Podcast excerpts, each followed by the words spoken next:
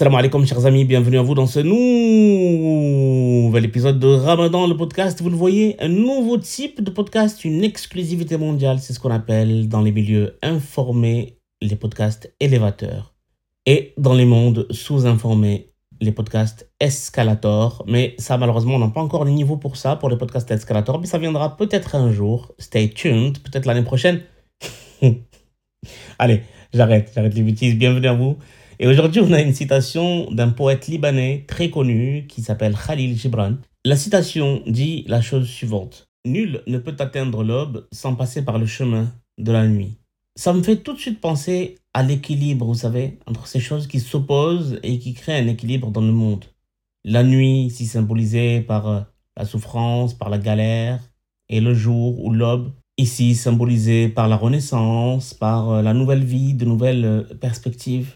On peut voir aussi les opposés entre l'ombre et la lumière, entre euh, l'été et puis l'hiver. C'est toutes ces oppositions qui créent le monde, car sans l'une des deux parties ou l'une des deux moitiés, l'ensemble ne peut exister. Quand on a traversé justement ce chemin de la nuit, on est susceptible d'atteindre l'aube. Et on peut prendre plein d'exemples, tels que Thomas Edison, qui a traversé la nuit ou les nuits de l'échec pour atteindre l'aube de la réussite avec son ampoule, il y a bien longtemps.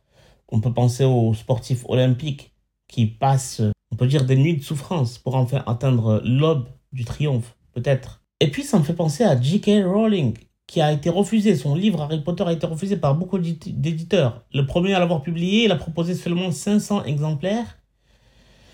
Et en lui demandant de ne pas dire que c'est une femme, en mettant un nom neutre, J.K. Rowling, pour que les garçons croient que c'est un homme et qu'ils puissent acheter son livre pour enfants. Et puis maintenant, euh, eh bien, c'est euh, l'une des plus grandes écrivaines de tous les temps. Peut-être faut-il accepter par euh, passer sur des moments durs pour enfin atteindre nos objectifs. Je pense que c'est le message de cette citation qui complète à merveille celle d'hier qu'on a eue sur les épreuves. Allez, salam alaikum.